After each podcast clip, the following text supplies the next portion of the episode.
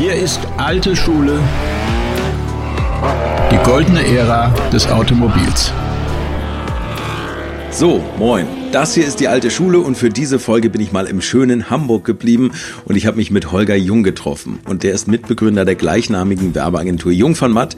Und was hat ein Werber in diesem Podcast zu suchen, werdet ihr euch fragen. Seine Autowerbung hat zumindest mal meine Generation von Autofans mitgeprägt, denn Jung von Matt war und ist unter anderem für Porsche, Audi, Mini, BMW, Mercedes und nicht zuletzt für die Kultmotive von Sixt verantwortlich und hat maßgeblich dazu beigetragen, Audi-Fahrern die Hosenträger abzuschneiden und auf Porsche aufmerksam gemacht, als die in den letzten Zuckungen lagen. Ja, auch so eine Zeit hat es mal gegeben. Ich habe mich wahnsinnig gefreut, dass er sich für mich Zeit genommen hat und natürlich konnte es kein normales Gespräch sein, sondern wir sind in seinem Stadtwagen, einem Smart, durchs an dem Tag sonnige Hamburg gefahren. Ja, liebe Münchner, auch das soll vorkommen. Ach ja, und wenn ihr die Geräusche im Hintergrund etwas sonderbar findet, das Auto hat keinen Motor gehabt, sondern was war das eigentlich genau? Irgendwie so eine, so eine ganz merkwürdige Mischung aus gewickeltem Kupferdraht und extrem viel giftiger Chemie. Aber gut, ich habe es überlebt und viel Spaß jetzt mit meinem heutigen Gespräch über die goldene Ära des Automobils mit Holger Jung. Wir haben jetzt 119 Kilometer, wenn ich jetzt auf Eco drücke, 131 Kilometer. Aber es wird gleich 8 Grad kälter. Ne? Ja. Vielleicht müssen wir einmal sagen, wo drin wir hier sitzen. In einem E-Smart. In einem E-Smart.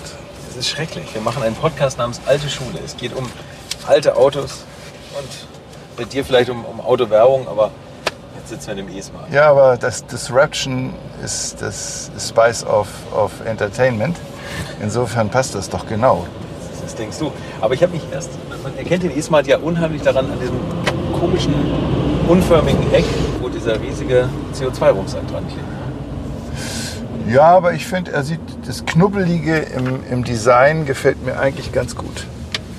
Du hast, was machst du jetzt?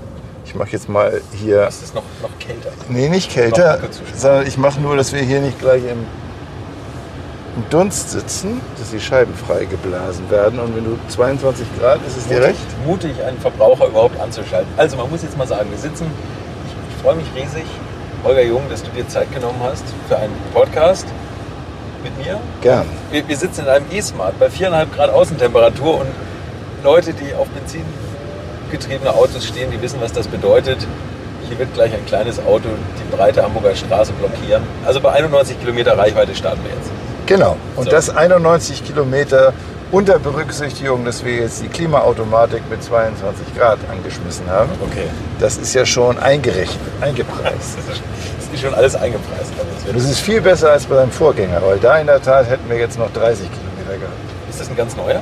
Das ja, die neueste aktuelle... Generation. Ah, okay, ja. alles klar. Ja. Finde ich schlecht. Nee. Holger, also ich, ich äh, habe die ganze Zeit, ich mache den Podcast jetzt seit über 20 Folgen. Ich habe mit vielen alten Rennfahrern gesprochen und ich habe immer gedacht, ich müsste mal mit jemandem sprechen, mit dem man über Autowerbung reden kann. Ja. Und du bist für mich der Werber, der das meiste Benzin im Blut hat. Das, du hast für alle möglichen Autohersteller schon Werbung gemacht mit deiner Agentur Jungfern Matt. Wie ging die Autoleidenschaft bei dir los? Also ehrlich gesagt, der Begriff Benzin im Blut ist so abgedroschen der, wieder. Nee, nee, nee, der ist A, abgedroschen, klar, aber der impliziert ja auch so ein paar Dinge. Ich denke auch immer, er impliziert so eine äh, Technik, so eine Technikkompetenz und Technik-Know-how. Und das ist bei mir gar nicht gegeben. Also ich bin sicher ein großer Autofan und immer gewesen, aber mich interessierte immer das Auto unter Design-Gesichtspunkten und unter, unter User-Gesichtspunkten. Ja. Äh, wenn, wenn irgendwas technisch nicht richtig lief, war ich aufgeschmissen. Ich war nie ein Bastler, Knautler, äh, der dann mit ein paar Handgriffen äh, und öligen Pfoten alles wieder gerichtet hat. Und auch heute sind mir bestimmte technische Details äh, liegen mir nicht nahe und ich kenne mich nicht aus. Aber Autos liebe ich sehr und äh, das war auch schon mit 14 so, weil ich bin auf dem Land groß geworden. Meine Eltern sind mit mir aufs Land gezogen, aus Hamburg weg, als ich zwölf war. Und wenn du wirklich auf dem Land bist, mit ab zwölf, das ist die beschissenste Zeit, das ist, hart. Zeit, ja. Und für mich ging es natürlich immer nur darum, wie werde ich mobil. Und das fing dann mit dem berühmten Mofa an, wobei ich dazu sagen muss, in meiner Jugend gab es Mofa noch nicht. Da gab es diesen Begriff noch nicht. Der kam dann später auf, sondern es gab das Kleinkraftrad und es gab einen Führerschein Klasse 4, den man mit 16 bekommen, machen konnte, bekommen konnte. Und der hat einen dann berechtigt, ein Kleinkraftrad zu fahren. Und Was ich natürlich sofort tat. Auf dem Landmobil konntest du auf jeden Fall in die Parallelstraßen fahren. Genau. Das konnte man schon. Ich hatte natürlich eine NSU Quickly mit 14, Ah, okay, okay. Die ich mir von irgendeinem äh, Bauernhof erworben habe und mit dem ich dann in der Tat über Landstraßen zumindest bis zur Bushaltestelle fahren konnte. bist du dann mit 16 Motorroller und so gefahren? Oder? Nee, Motorroller, all so ein Zeug war auf dem Land gar nicht angesagt, sondern es war Kreidler und äh, äh, Herkules angesagt. Hatte beide. Ich hatte erst eine Kreidler Florette und später hatte ich eine Herkules Supersport. Geil. Wieder tierisch im Kommen. Ne? Na, 50, 50 Kubik. Äh, wenn du dich ein bisschen angestrengt hast, konntest du auf 6 PS kommen. Und ich erinnere mich, das Übelste war, als Easy Rider dann hochkam, habe ich natürlich sofort einen High-Riser, so einen Ape-Hängerlenker dran gebaut und hinten so eine Sissy-Bar Ach, geil. und bin mit einem Freund dann in den Sommerferien auf die Insel, auf eine Insel in Dänemark gefahren und auf der Autobahn, die wir befahren durften, fuhrst du zu zweit mit diesem Ape-Hänger nur noch 60 knapp. Weil du komplett im Wind gehabt Genau, hast. ne? das war sofort ging nichts mehr. Das weiß ich. Helge Ja, Thomsen würde ich jetzt lieben. ja klar, Das ist genau sein Ding. das war, war super. Samsø hieß die Insel, jetzt weiß ich es wieder. Ah, okay. Schöne okay. Insel. Da waren wir die Stars, weil die dänischen Mopeds waren ja deutlich unterdimensioniert in der Leistung. Und mit so einer Kreidler, mit einer Herkules warst du weit vorn. Das ganz vorne. Hast du ganz Mädels abgeschleppt. Ja, ich habe mich zumindest drum bemüht. Hast du gemerkt? Dein, dagegen, dein, dein Motto wurde komplettiert. Ich habe irgendein Interview mit dir gelesen, hast du gesagt, äh, äh, eigentlich zählen in deinem Leben immer nur Frauen, Rockmusik. Ja, das ist schon so. Also Rockmusik dann auch inklusive der Gitarren. Genau, ich weiß. Ähm, aber es ist natürlich klar, man ist eben nur einigermaßen attraktiv, wenn man bestimmte Dinge drauf hat. Mir war ganz klar, Auto gehört dazu. Jetzt werden natürlich Millionen von Frauen aufseufzen und sagen, oh Gott, die Zeit haben wir doch lange hinter Nee, uns gelassen. aber eben nicht hinter uns gelassen, oder?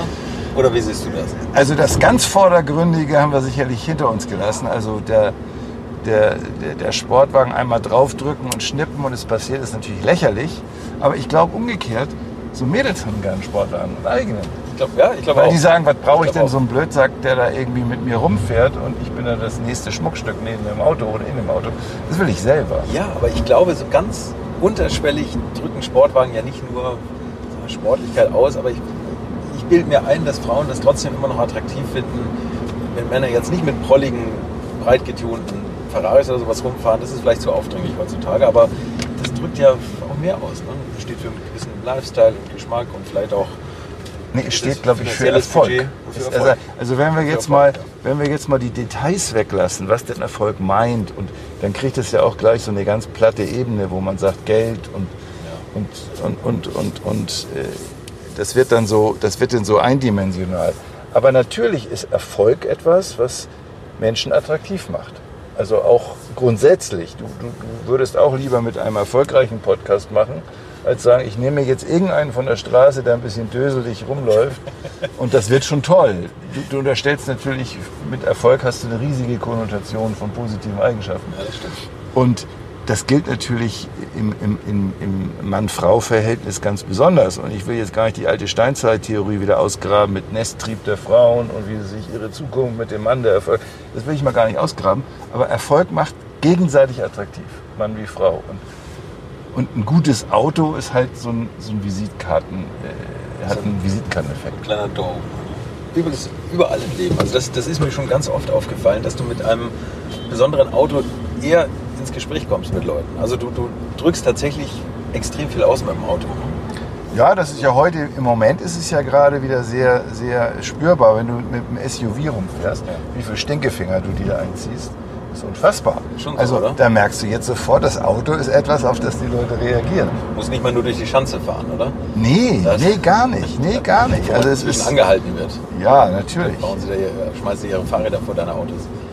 Ja, ja. Aber, aber es stimmt, ja. Gut, dass man mit dem Suff kann man ja im Zweifel drüber fahren. Ja, Das, das ist echt das Gute, ja. Aber, aber das ist tatsächlich so. Das Auto hat einen extremen Wandel durchgemacht. Ich glaube, ihr habt eine extrem tolle Zeit als Autowerber mitgemacht, wo das Auto extrem positiv besetzt war. Und ich finde, innerhalb der letzten Jahre ist es extrem schnell gekippt.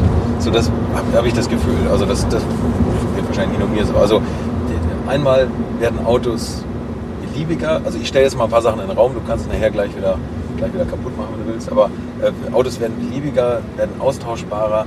Früher, als, als ihr angefangen habt, Anfang der 90er, oder du hast ja viel früher schon mit Autowerbung angefangen bei Springer und Jacobi, ähm, da war es so, Mercedes hatte ein ganz bestimmtes Image, ein BMW war extrem sportlich, ein Audi hatte extrem dieses Hutträger-Image, was ihr ja dann erfolgreich ausgetrieben habt. Und äh, Porsche stand für was, Ferrari, na gut, die stehen jetzt immer noch für irgendwas, aber das hat sich, finde ich, total geändert. Also spätestens als BMW mit einem Schalter neben dem Schaltknüppel kam, Fahrerlebnisschalter, konnte man, habe ich immer gesagt, jetzt kann man den auf Audi schalten, auf Mercedes und auf BMW. Und, und das hat, hat Autos für mich ich, ich, weiß gar nicht, was zuerst kam irgendwie so. Das ist dieses Henne-Ei-Problem. Ob die Jugendlichen zuerst Autos langweilig fanden und die Autohersteller gesagt haben, dann ist jetzt eh egal, oder ob die Autohersteller beliebiger wurden und Jugendliche dann sagen, jetzt interessiert es uns gar nicht mehr. Also Wie siehst du das? Ich sehe das Ei schon bei den Autoherstellern eher. Ähm, nee, die Henne. Die Henne, die Henne natürlich. Die befruchtete Auch Henne. Auch die Henne kommt erst aus einem Ei. Die befruchtete Henne. Die befruchtete Henne. Nein, ich sehe es bei den Autoherstellern, weil man hat irgendwann festgestellt, und das hat sich dann auch gezeigt bei all den von dir genannten Marken, dass die Menschen extrem auf Sport abfahren. Mhm. Grundsätzlich. Und dass Sport etwas äh, extrem Verbindendes und sozusagen Interessenbündelndes hast bei allen Menschen. Ne? Und, ja. und natürlich viele Erfolgsgeschichten in sich birgt. So, und jetzt wollten sie alle auf Sport. Porsche hatte mit seinem 911 war damals mal so ein bisschen auf einer Einbahnstraße und alle sagten, ja, wir wissen ja, was die können und so, jetzt langsam ist langweilig und hatte auch schon ein bisschen diesen damals schon negativen Schwanzverlängerungsruf, der, der dann in der, bei jungen Leuten nicht mehr so ankam, weil sie sagten, so offensichtlich will ich eigentlich auch nicht äh, daherkommen. Das zweite war, Mercedes hat auf BMW geschult, die ja in der Zeit eine ausgesprochene Erfolgsgeschichte geschrieben haben, hat gesagt, wenn die, wenn die mit dem Sportthema so punkten, dann müssen wir da aber uns auch in die, Arbeit, in die Richtung vorarbeiten, logisch. Und Audi als sozusagen Gonix wollte als Phoenix aus der Asche kommen, die ja technisch immer toll waren, ja. aber designmäßig zumindest unauffällig und am Rest eher langweilig und haben gesagt, und deswegen müssen wir auch in Richtung Sport.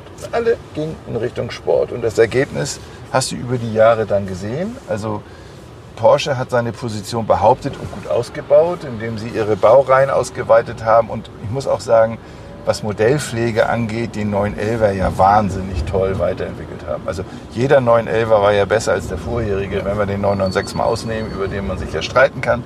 Aber an sich ist das ja perfekt gelungen. Ähm, BMW hat die Position eigentlich gut behauptet.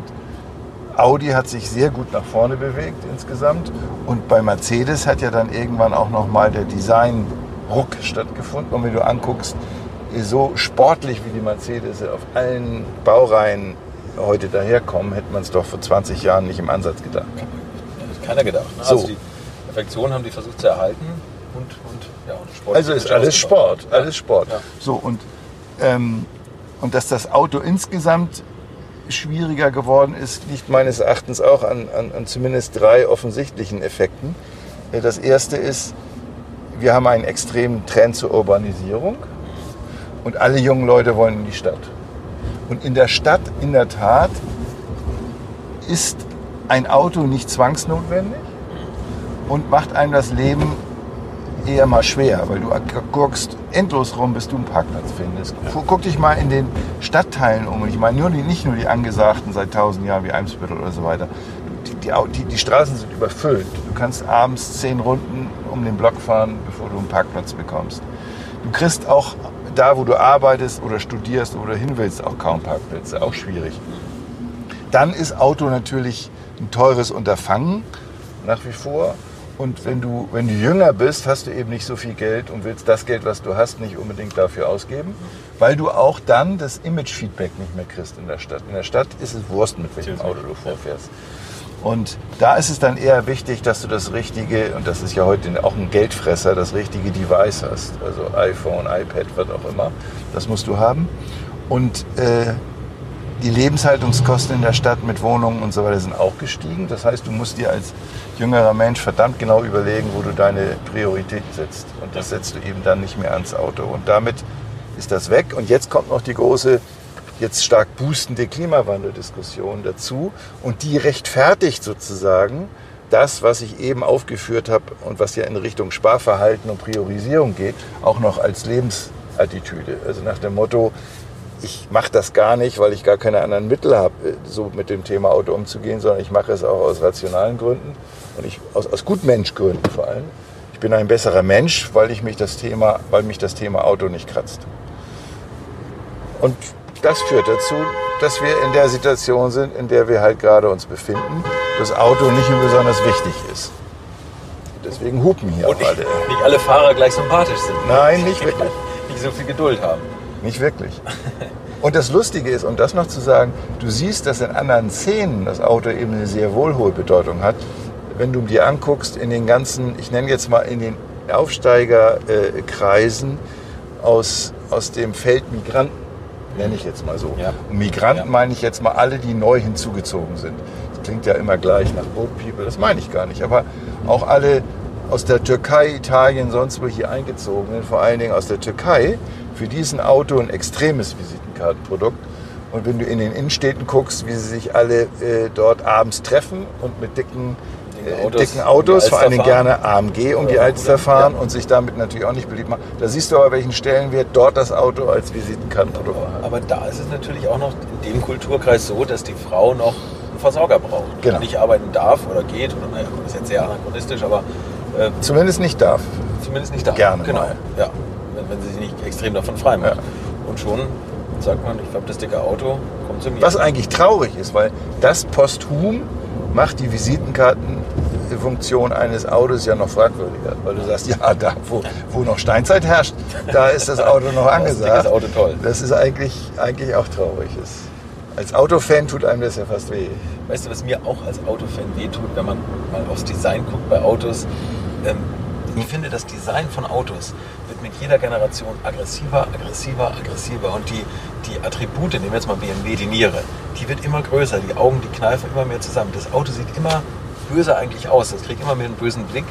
Und ich finde, dass, dass, du kannst da kaum noch Reize setzen eigentlich, oder? Ja, deswegen gibt es ja das, das schöne Phänomen von Disruption.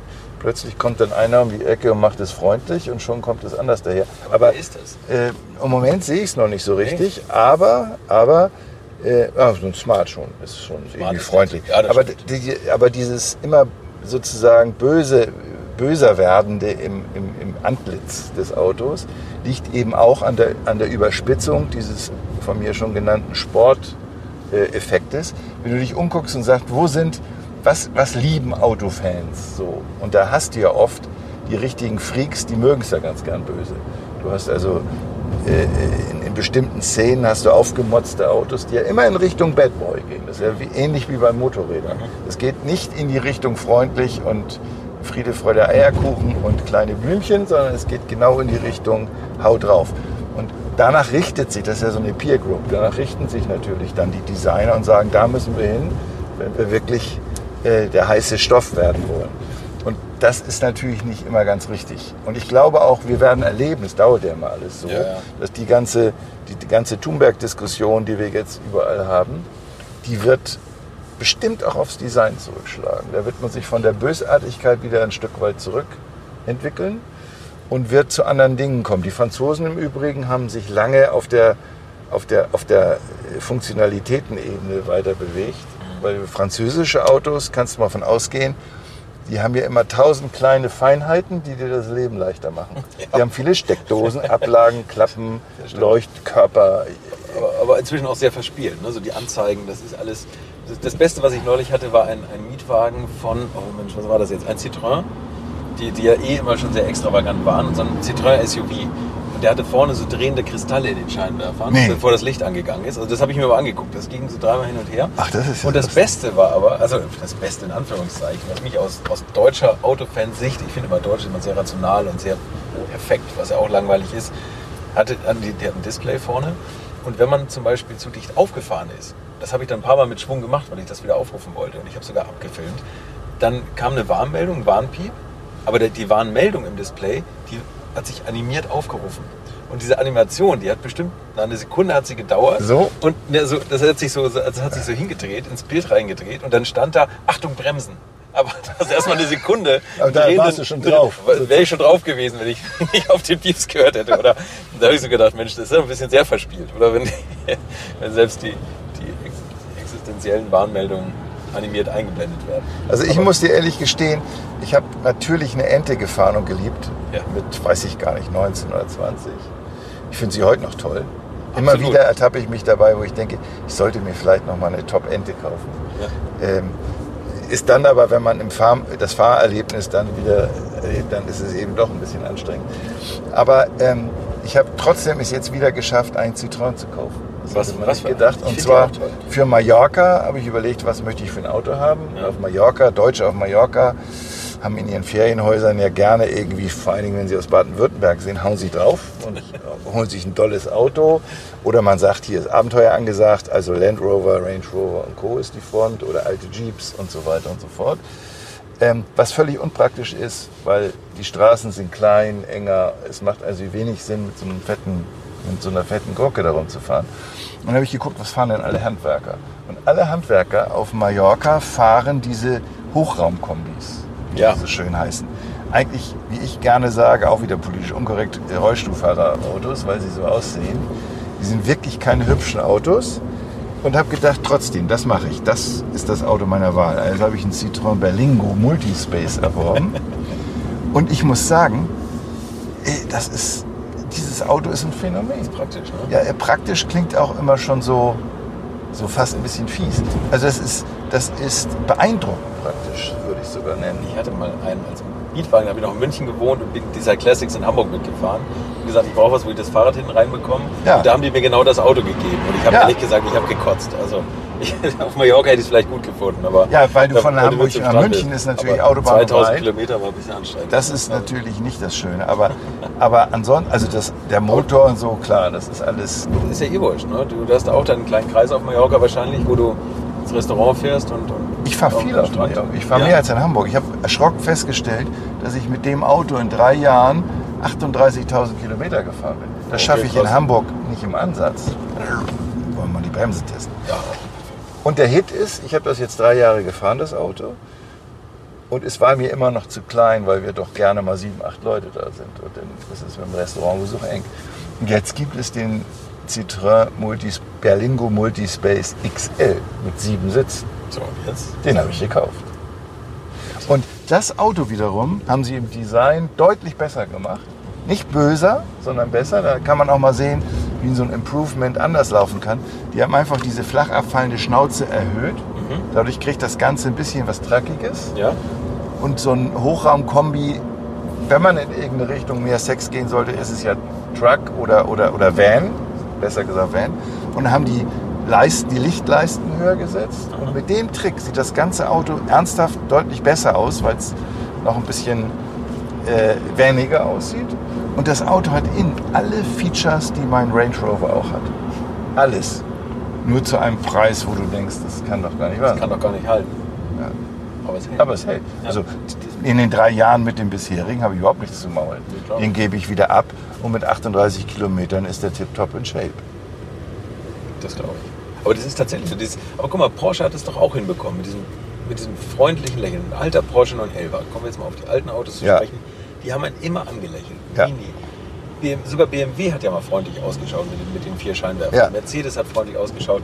Das geht immer mehr verloren. Und, und Porsche hat es noch so ein bisschen erhalten, aber ich finde, der ganz neue, die 902 Baureihe, die ist jetzt auch schon sehr böse geworden. Grimmig. Vor allem von hinten Ja. ist die so grimmig mit dieser, mit dieser kompletten Lichtleiste einmal ganz rüber.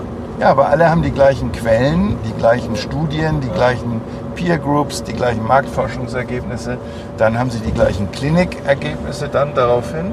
Also gehen sie in diese Richtung. Aber ich schwöre dir, der Greta Thunberg wird das Design der Autos verändern, obwohl sie genau das sicher das nicht Gegenteil will. will. Aber ich meine, man muss natürlich auch weltweit sehen. Ne? Ich glaube, dass, dass äh, BMW sich extrem nach Asien hin orientiert und da ist ja das Auto noch mehr Statussymbol als hier. Oder? Ja, und auch guck mal, wenn du nach Amerika guckst, du hast doch lange Zeit die amerikanischen Autos belächelt. Und wenn du so, egal was es da gab, welche Marke, welche Baureihe, so 80er bis Ende 90er bis in die 2000er rein, waren doch furchtbar. Und erst als sie jetzt angefangen haben, einen bösen Dodge Challenger zu machen, einen bösen Mustang GT zu machen. Ein, seitdem sagst du, kann ich mir vorstellen. Ja, das stimmt. Also so ein. Dodge Challenger, den ich immer versucht habe als Mietwagen zu kriegen in Amerika, der ist immer weg. Ist mir nicht gelungen, in zweieinhalb Jahren einmal einen Dodge Challenger zu kriegen. Stimmt. Finde ich großartig, ich finde ihn super. Von innen ist er natürlich ganz viel Plastik, aber der hat so, das mag ich gern, die Art von Grimmigkeit. Und, erst seitdem die das machen, sind sie wieder im Spiel. Ja, das stimmt. Absolut. Also mit den Trucks waren sie es immer, aber- Und sie bauen, ehrlich gesagt, auch geile Motoren. Die bauen dieses ursprüngliche, was wir jetzt hier immer so ein bisschen vermissen. Ich meine, Autos sind, auch das ist, finde ich, Teil der Austauschbarkeit. Kaufen BMW, kaufen Mercedes, Audi, egal was, die haben alle Vierzylinder, 2 Liter Turbomotoren. Genau. Genau. überspitzt jetzt, aber Ja. im Endeffekt steckt da für mich nicht viel Maschinenbau drin. Und auch, auch das werden mir Leute jetzt übel nehmen, aber die drehen den Turbo ein bisschen auf und dann hast du zwischen 100 und 420 PS kannst du mit 2 Liter Turbo kannst du alles abdecken. Und das finde ich hat nichts mehr mit, mit dem zu tun, was deutsche Autohersteller mal verkörpert haben. Maschinenbau, Motorenbau, emotionale Motoren, Achtzylinder, irgendwas. Die Amerikaner, die kriegen das noch hin. Die Deutschen verschanzen sich immer hinter den Abgaswerten und sagen, ah, wir kriegen die Abgasnormen, gefordert werden, mit den Motoren nicht mehr hin. Toyota kriegt erstaunlicherweise einen Achtzylinder-Sauger noch hin, mit den, der die Abgaswerte schafft, die heute gefragt sind. Und Ja, da- das, ich finde, da sind, da sind, das müsste ja für dich als Werber, das ist ja schrecklich, ne? wie, wie gefragt man da inzwischen ist, dass man gar nicht mehr mit so Unterscheidungsmerkmalen arbeiten kann, sondern man muss eigentlich gleichwertigen Gütern ein, ein Image aufkleben, das die Autohersteller fordern. Das ist halt nur noch Sportlichkeit. das ist nur noch Sportlichkeit. Und ehrlich gesagt, es war schon immer so, dass man in der Werbung, in der Autowerbung sich dagegen wehren musste, dass einem die Ingenieure zu viele spezifische USPs mit auf den Weg gegeben haben. Würdet ihr eigentlich auch so gerne wie ich manchmal neue Länder mit einem Oldtimer erkunden, aber ihr scheut euch die lange Anreise auf Achse oder die teuren Transportkosten? Dann gibt es eine der coolsten Alternativen, von denen ich bisher gehört oder in zahlreichen Artikeln gelesen habe und das sind die Eckis Oldtimer Rally Reisen durch Costa Rica. Luxuriöse zehntägige Urlaube und zwar in Minigruppen mit Oldtimern, die ihr vor Ort aussuchen könnt. Und nein, mir hat die Sonne nicht den Kopf zerbraten und ich rede jetzt auch nicht vom schättrigen Ford Fiesta der Billo Autovermietung.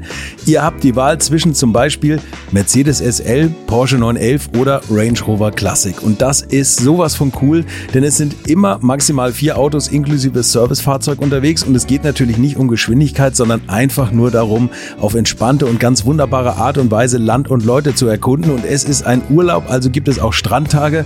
Und wer schon mal in Costa Rica war, der weiß, dass es ein sicheres Reiseland ist mit grandioser Flora und Fauna, mit Vulkanen, Regen und Nebelwäldern und irren, irren Stränden. Und mit den Fotos könnt ihr auf Instagram noch die Freunde zu Hause richtig neidisch machen. Ist ja auch nicht ganz unwichtig heutzutage. Schaut es euch auf jeden Fall mal im Netz an. Und als ich das erste Mal auf der Seite war, konnte ich es gar nicht glauben, dass jemand sowas organisiert. Und dann braucht man noch nicht mal den eigenen Klassiker schmutzig zu machen und mit Range Rover oder R107er SL die Landschaft erkunden. Es könnte schlimmer kommen. Es gibt übrigens verschiedene Routen. Mein Tipp wäre die La Carrera Costa Rica und auf der Route werdet ihr mich früher oder später mitfahren sehen. Das garantiere ich euch. So, jetzt hört ihr hier noch die Webseite und da gibt's eine ganz einfache, nämlich rally-rally.com. Und ganz wichtig, Rally wird hier R-A-L-L-Y geschrieben rally-rally.com. Am besten gleich draufklicken, Seite abspeichern und möglichst schnell buchen, denn es sind kleine Gruppen und Inga und Ingo, die das organisieren, sind wirklich mega nett und Ingo ist auf mich gekommen, weil seine Mitfahrenden immer alte Schule hören. Also Geschmack haben die, die da mitfahren auch und ihr sollt jetzt auch weiter alte Schule hören. Bis bald in Costa Rica. und immer davon überzeugt waren, dass die extrem relevant sind. Und das waren sie natürlich oft nicht. Du musst ja in der Werbung plakativ und einfach bleiben und du musstest gucken, dass du, dass du dich auf wenige klare Botschaften konzentriert hast, damit das überhaupt durchdringt. Und deswegen ähm, hattest du immer diesen Kampf von Briefings mit seitenlangen äh, technischen Features, die du keinem normalen Menschen mehr beibringen kannst. Und ähm, heutzutage ist es so, dass du mit dicken Motoren eben nur bei ganz wenigen, oh, hier war rechts vor links, bei ganz wenigen Leuten punkten kannst. Und deswegen gehen sie dann immer in die Dinge rein, die ja heutzutage auch gern mit geforderten, wie nenne ich das, äh, mit geforderten grünen und gelben und roten Leisten ausgestatteten äh, Verbrauchs- und, und, und, und, und Schadstoffwerten arbeitet. Und da punkten natürlich die dicken Maschinen weniger.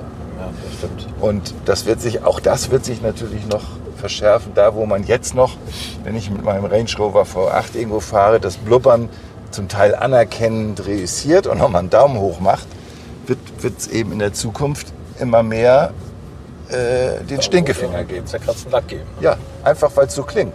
Und weil es mächtig aussieht und weil, man's das, weil man das als aktuelles Symbol scheiße findet. Und lustigerweise wird hier sogar der Range Rover mit sportiven Eigenschaften?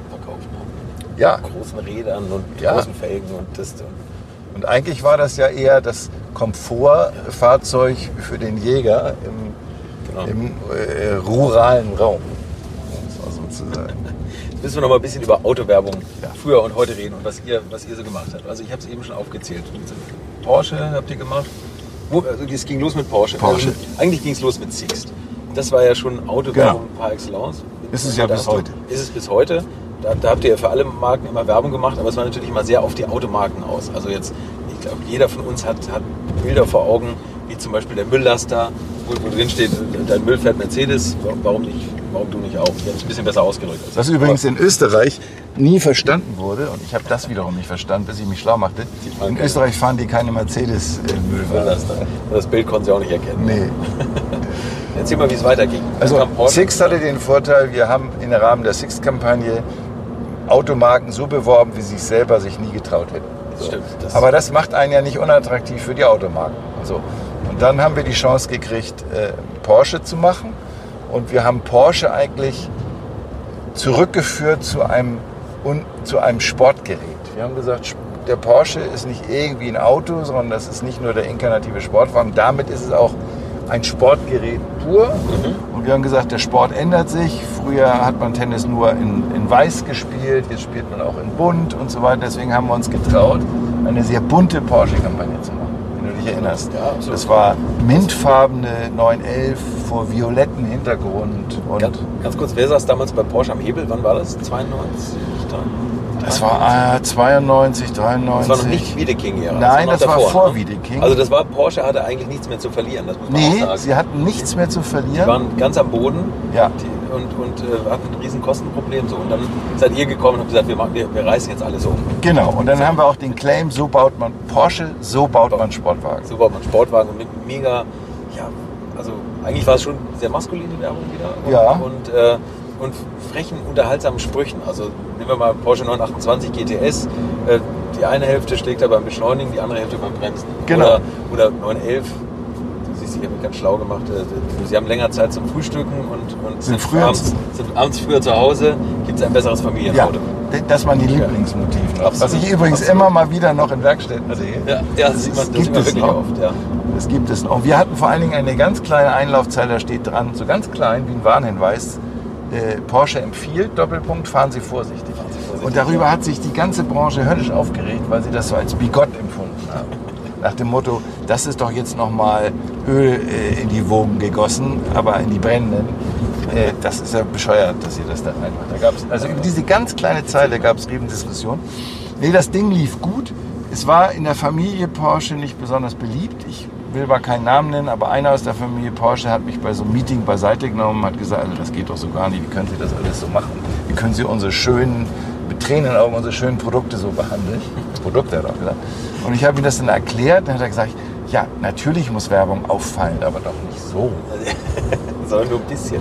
So, und darauf haben sie ja später auch eine Kampagne gemacht, die zumindest an Unauffälligkeit nicht zu schlagen war, die aber dann dadurch über Jahre gewonnen hat, dass man sie nie mehr geändert hat. Also Ah, okay. die Porsche-Kampagne lief dann, ich sage mal, 14, 15 Jahre im gleichen Look and Feel. Das ist dann Wert an sich. Ich fand die immer langweilig, aber es war ein Wert an sich. Und sie hatte ab und zu gute Headlines, das muss man sagen. Aber es war natürlich völlig was anderes und nicht mehr diese, diese Muskelspielerei, wie wir sie gemacht haben. Es hat dem Erfolg ja keinen, keinen Abbruch getan. Nee. Also, das Aber man hat auch beim Produkt eine Menge dann getan und dann ging es los. Und das siehe Mercedes, gleicher Effekt. Wir hatten für Mercedes zeitweilig die unangenehme Situation, eine produktmäßig eher langweilige Phase zu betreuen. Wo die E-Klasse ganz langweilig aussah, wo beispielsweise auch immer die Reifen äh, von, von, von, von der E-Klasse und ähnlichem alle aussahen wie Kofferrollen. Das war, das war eine ganz langweilige äh, Produktperiode. können, wir das, dazu können wir das mal an, an, Daten- an Jahreszahlen festmachen? ich muss mal kurz zurückrechnen.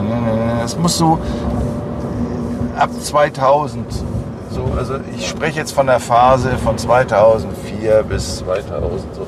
Das war, das war schwierig. Und da hatte Mercedes ja auch noch ein riesen Imageproblem mit sich rumzuschleppen. Ja. Also ihr, seid, ihr seid immer so die Brandlöscher, habe ich das Gefühl. Nee, also da gab es ja vorher diese riesen, Rost, riesen Rostproblematik mit dem Mercedes W210 und der. E-Klasse. Ja, das war ja noch weit zurück. Also, Ja, gut, aber das lief ja da aus. Also die, die W210er Baureihe 2003 aus. Ja. Und dann kam W211 Ja. und dann hatten sie diese Bremsenprobleme. Da hatten sie diese Bremsen- Elektroprobleme. Und sie hatten eben vor allen Dingen, und das ist eben beim Auto ganz offensichtlich, sie hatten einfach Designprobleme. Die Autos sahen langweilig aus. Es gab immer irgendwelche Highlights, ne? aber sie sahen der, im Kern langweilig aus. Und man muss sagen, da haben sie ja jetzt tierisch aufgeholt. Und es gibt ja jetzt praktisch, man kann es sagen, die Aggression ist ein bisschen zu weit gegangen, aber, oder Aggressivität. Aber sie haben natürlich tierisch zugelegt. Und schade für uns war, dass wir genau da, wo es spannend wurde mit den Produkten, draußen waren.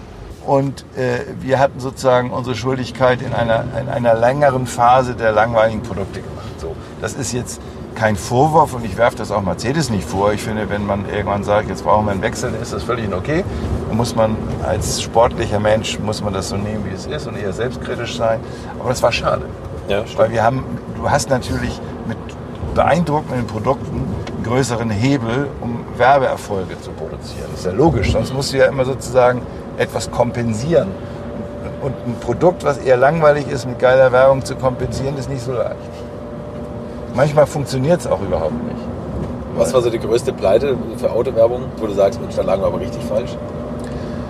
Also wir lagen falsch, da gab es doch den GLC heißt er jetzt, aber der hieß damals noch anders. Der wurde eingeführt als kleinerer SUV. Okay. Und da hatten wir irgendwie eine, eine Positionierung, die lag zwischen allen, zwischen allen äh, Welten. Also Aber, aber nichts halbes, nichts ganzes. nichts Halbes und nichts Ganzes. Und du konntest auch machen, was du wolltest. Keiner hat richtig verstanden, warum dieses Auto da war. Und eigentlich war es dafür da, um im amerikanischen Markt in einem ganz bestimmten Preissegment noch ein SUV zu bieten.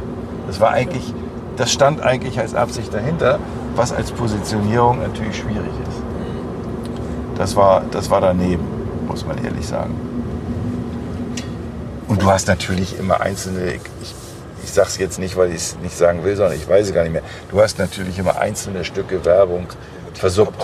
Ja. Da gab es Printmotive, die waren von Arsch. Es gab Filme, die, die irgendwie nicht besonders packend waren oder auch nicht verständlich genug waren. Aber bei der Masse an dem, was ihr rausgehauen habt, da gibt's ja. Zum Glück war es im Trend immer ganz anständig und, und manches war auch ganz toll. Es gab Highlights, der Rest war auf einem anständigen Niveau und es gab relativ wenige, aber dann auch schöne, kackige Ausbrecher nach unten.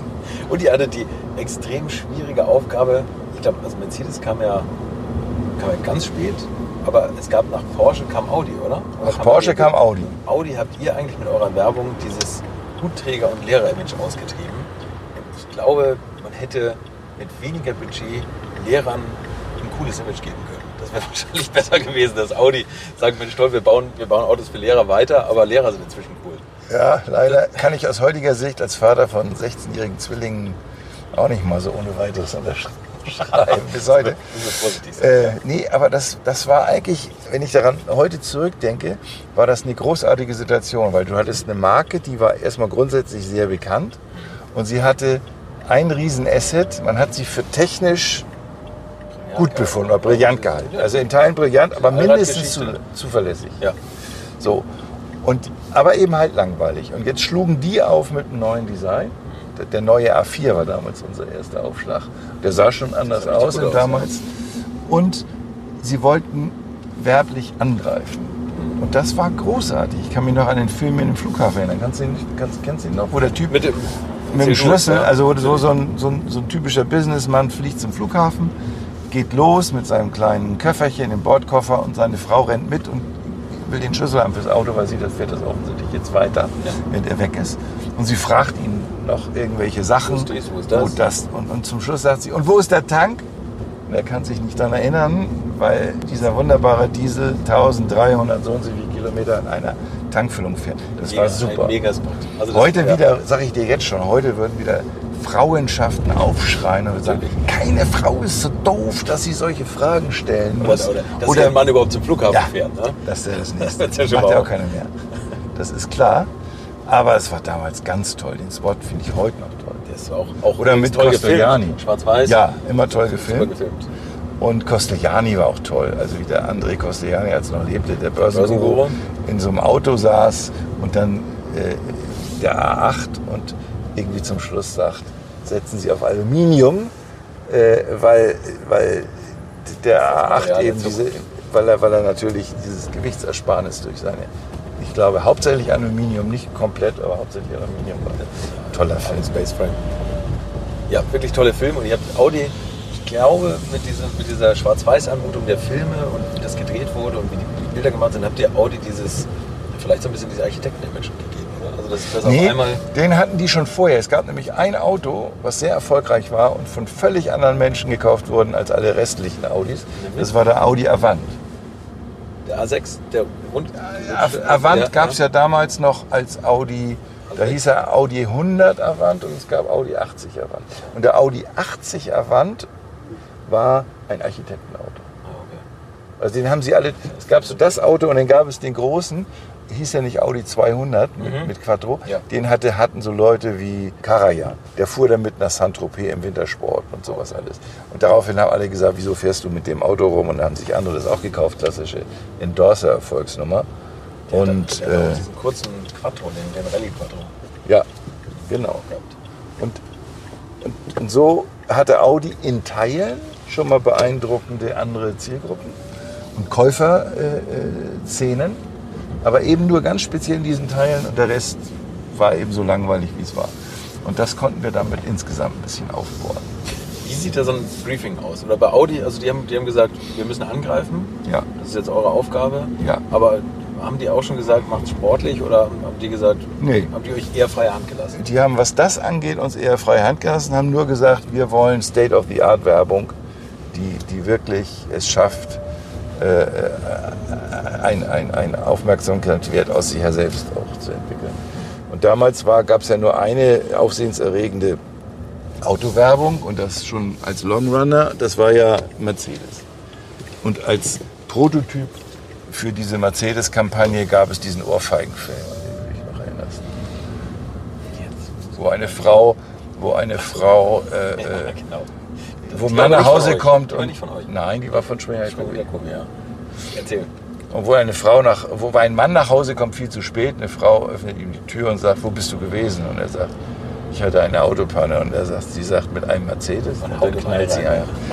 Und das war das erste Mal Gewalt in der Werbung und es gab Riesendiskussionen. Das war ein toller Spot, muss man ehrlich sagen, ganz toller Spot. Und der war die Benchmark. Den galt es zu, äh, zu schlagen in der Awareness. Und da hatten wir ein paar. Also wir hatten übrigens nicht nur Schwarz-Weiß-Filme, wir hatten auch viele bunte Filme. Es gab diesen Maharaja-Film, wenn du dich erinnerst. Das ist das Ganze in Indien, opulente Bilder und der Botschafter ruft an und, sagt, und man merkt, da gibt es ein Botschaftertreffen. Und alle sagen äh, sukzessive ab, weil der Monsum herrscht. So. Und dann ruft der deutsche Botschafter an und sagt, tut mir leid, ich komme etwas später, ich muss noch meinen britischen Kollegen abholen. Und der kommt natürlich mit dem dem So, ja. Und das war so Bilder, weißt du, so. Und das war Indien, es war so ein toller Film. Die haben Leute geliebt. Und wir hatten da eben dann eine ganz gute Serie von, von wirklich tollen Filmen. Oder so eine, so eine Frau, die vor so einem Parfümladen steht, tausend Dinge ausprobiert und so weiter. So einen französischen, opulenten Parfümladen. Und dann geht sie raus und geht zu ihrem A4 Avant und gießt das Parfum in die Scheibenwischer.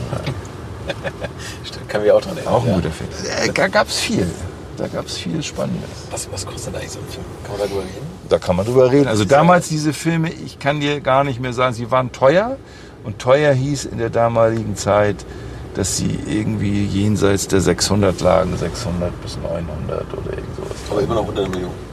Ja, ich weiß gar nicht, ob es irgendeinen gab, der bei einer Million lag. Das kann ich dir gar nicht mehr genau sagen. Aber die waren schon zum Teil nicht so weit davon entfernt. Ist das, ist das heute eher teurer, würdest du sagen? Oder, also, Also heute ist es ja so, das Thema Bewegtfilm ist ja so in die Breite getrieben, dass du es gibt ein paar bestimmt super teure, die haben nach wie vor so Hollywood-Produktionsniveau, äh, also runtergerechnet auf die Zeit, die, die Laufzeit oder die Spotlänge. Aber du hast natürlich auch ganz, ganz viele hemdsärmlich gemachte Dinge. Dafür hat sich eben das Bewegtbild heute in unser aller Leben geschlichen mit YouTube und ich weiß nicht was. Du hast ja überall Bewegtbilder. Einfach eigentlich mit wenigen Mitteln toll produziert. Zum Teil mit wenigen Mitteln toll produziert und deswegen so dieses, dieses ich sag mal, das in die Knie gehen und automatisch so eine, so eine Bückhaltung einnehmen und sagen, jetzt wird ein großartiger Film produziert und, und, und oh, oh, oh und das ist, das ist heute etwas entkrampfter. Wie siehst du insgesamt eigentlich so Influencer oder auch so Leute, die, die ihre Filme machen für die, für die Autobranche? Sind das, ist das so die Zukunft der, der Werbung? Weil immer mehr Autohersteller oder überhaupt immer mehr Hersteller oder Markenartikler setzen ja auf, auf Influencer-Marketing. Ich weiß nicht, ob es die Zukunft der Werbung ist, sondern es ist erstmal der Status quo, dass wir heute eine, eine Medienlandschaft haben, die so breit ausgewälzt ist und so viele einzelne Anhaltspunkte bietet, ähm, dass dieses Fokussierte, was früher gab, nämlich TV bzw. Film oder Print, dann Kino oder TV und das war es dann auch schon, oder Plakat oder, oder Magazin, so, ist vorbei. ist vorbei. Und du hast eben heute diese wahnsinnige Menge von, von, von Anknüpfungspunkten. Und du musst dir immer überlegen, welches Setup aus diesem Kosmos kann ich mir, nehme ich jetzt und bediene es, um, um, um, um, irgendwie einen Schwerpunkt zu schaffen, mit dem ich durchkomme. Und das macht das Ganze sehr, sehr schwer. Es war noch nie so schwer, fokussiert aufzuschlagen und auch mit irgendwas aufzuschlagen, was die Menschen insgesamt auf einen Schlag mitbekommen. Also so wie du heutzutage auch nicht mehr die Tagesschau als den Nachrichtenspot par excellence hast, sondern über den Tag verteilt mit tausend Informationsquellen. Bei, bei, Facebook dann auch irgendwelche Lügengeschichten aufgetischt bekommst als Wahrheit. So war, es wird immer ja, schwieriger. Ne? Ja, es wird immer schwieriger. Und diese, dieses Problem der, des Auswalzens hat jede Marke. Ob es Auto ist oder eine Zahnbürste oder Philips oder ein Urkornbrot. Scheißegal. Ja. Und es ist ja auch äh, ein, ein Teil des ähm, Liberalisieren von XY. Musik wird liberalisiert. Jeder kann inzwischen günstig, ohne hohe Eintrittshürden sein eigener Musikproduzent werden und das verbreiten. Jeder kann heute Autor werden und das über Amazon äh, genau. direkt sich ausdrucken lassen als Bücher. Und ich finde, so ist es mit Werbung ja auch. Macht, macht dir das manchmal Angst, so für die Zukunft der, ja, der klassischen Agentur, dass du sagst, wir, wir, brauchen euch nicht mehr, wir haben jetzt Influencer? Ja, die klassische Agentur äh, ist, ist, ist ein Auslaufmodell. Ja. Und ich muss dir ehrlich sagen, ich würde mal sagen, seit 97, 98 war uns irgendwie klar, weil wir damals plötzlich oldschool waren, weil es die New Media Agenturen gab Pixel Park in Berlin ja. und mit Kabel New Media in Hamburg. Ja. Und plötzlich waren wir die Oldies, wir waren Old Economy, das war New Economy. Da rannten sie alle hin, da wollten die Kreativen hin, da hat man gesagt, da ist auch ökonomisch ein anderer Hebel und so weiter und so fort. Da war uns klar, das wird jetzt anders und auch nicht einfacher. Und ähm, seitdem haben wir mit viel Mühe und, und, und auch viel Geld, muss ich sagen, immer wieder uns versucht, und das zum größten Teil zum Glück auch erfolgreich, in, in, in diese neuen Welten hineinzuarbeiten, hineinzudenken, hineinzuarbeiten, die richtigen Leute zu kriegen und so weiter und so fort.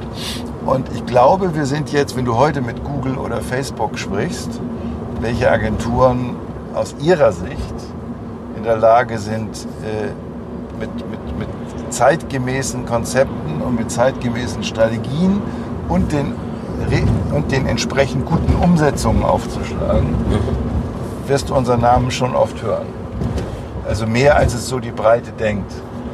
Ähm, und das ist auch wichtig, aber trotzdem sind wir immer noch der Meinung, wir sind da gar nicht weit genug.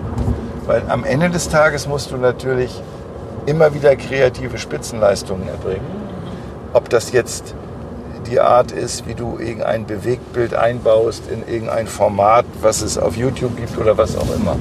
Und das ist natürlich immer, also kreative Spitzenleistung ist ein Prozess und den kannst du nicht hinter jedes einzelne kleine Werbemittel setzen, sonst kommst du nicht klar. Ja, klar. Betriebswirtschaftlich ja ne? kommst du nicht klar, du kommst auch rein mengenmäßig nicht klar und das ist schwierig. Das ist ganz, ganz schwierig.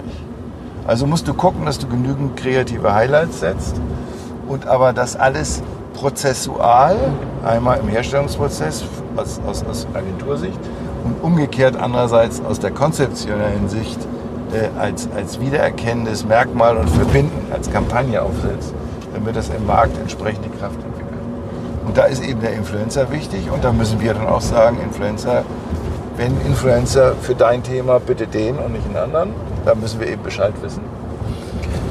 Wie, Und find- so weiter. Wie findest du Magnus Walker als Influencer für Porsche? Ach, ich finde ihn schon ziemlich geil. Ja? Glaub- Glaubst du, kommt dir das konstruiert vor oder ist das tatsächlich natürlich entstanden? Mit dem- diesem initialen Video über seine Autosammelleidenschaft. Ich glaube, dass das äh, authentisch ist. Okay, ja. Weil der wird ja von Porsche wie eine Sau durchs Dorf getrieben. Und der weiß Klar. also selber nicht mehr, in welcher Stadt er gerade ist. Klar, aber ist logisch. Also ich hätte es auch gemacht, logischerweise, weil das passt. Ich habe jetzt gehört, angeblich, und da finde ich, ist so ein kleiner Bruch. Bis jetzt fand ich ihn eigentlich auch ganz cool, so mit allem, was er macht und so und, und seine Geschichte. Und das, das ist schon mir alles ganz lässig mit den, mit den Rock, Rockstar-Klamotten, die er gemacht hat in Los Angeles und so. Ähm, angeblich hat er jetzt einen Vertrag mit Mercedes gemacht. Und ich finde, das macht wieder vieles. Ja, pass auf, das ist dann schwierig, weil er eine authentische Figur ist.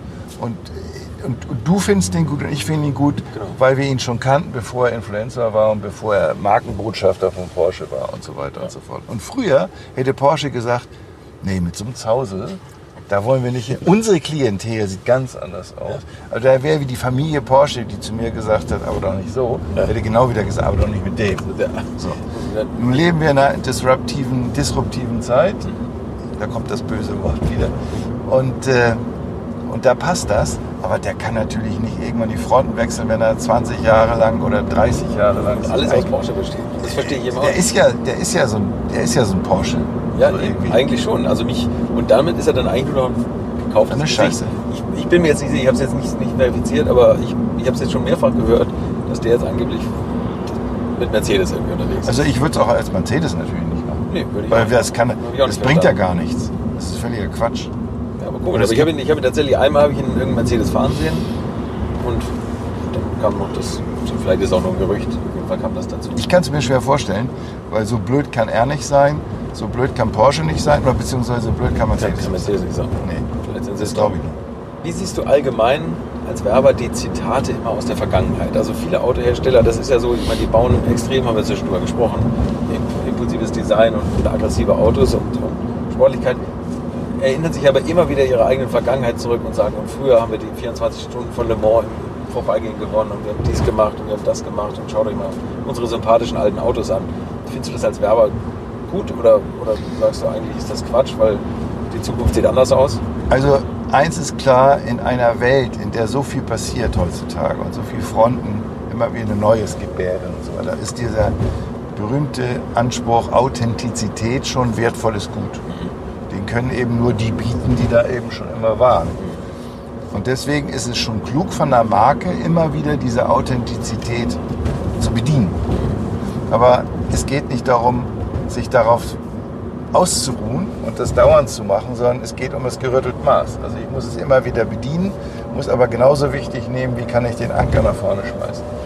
Und das ist eben die Frage, wie, wie das den Einzelnen gelingt, was sie jetzt ja so tun. Also im Moment ist ja diese, ich sag mal fast diese, diese, diese Hysterie des Elektroautos liegt ja vorn. Und lange Zeit war das ja übrigens aus meiner Wahrnehmung völlig offen, ob das Elektroauto das die Lösung für die Zukunft ist oder das Wasserstoffauto Weiß man die auch immer Lösung. noch nicht, Und du weißt es immer noch nicht. Aber irgendwann ist die normative Kraft des Faktischen gegeben. Und irgendjemand hat mal gesagt, eh, und raste voran und alle rasen jetzt irgendwie hinterher. Und jemand, der versucht, das jetzt anders zu sehen, ist Geisterfahrer. Das ist ein bisschen das Problem heutzutage. Ähm, weil ich finde das E-Auto tatsächlich, und deswegen sitzen wir ja in einem solchen, ich finde das die perfekte Lösung als urbanes Auto. Wenn in der Stadt ein Auto, finde ich, außer dem Bus, das hier gut. Weil viele Probleme damit nicht existent sind. Ich sehe das ja jeden Tag. Ja. Ähm, und ansonsten ist das Elektroauto für, für, the, für Langstrecken und so weiter als normaler Ersatz fragwürdig. Genau, und damit haben wir nämlich schon das Ding. Du bist da natürlich in einer komfortablen Situation, dass du ein eigenes Haus und einen eigenen Elektroanschluss hast. Ja. Wenn ich mir vorstelle, guck mal in Eppendorf, fährst du teilweise eine halbe Stunde im Kreis, um einen Parkplatz zu finden. Diese Elektroautoparkplätze oder Ladeplätze, die dürfen ja nur zwei Stunden belegt werden Ja. in Hamburg. So, Ja. Wenn ich mir jetzt vorstelle, ich habe ein kleines Kind, dann schließe ich mein Auto an um 18 Uhr, es lad zwei Stunden, um 20 Uhr stelle ich mir den Wecker, meine Frau ist nicht zu Hause und ich müsste jetzt nochmal los, um mir einen Parkplatz zu suchen.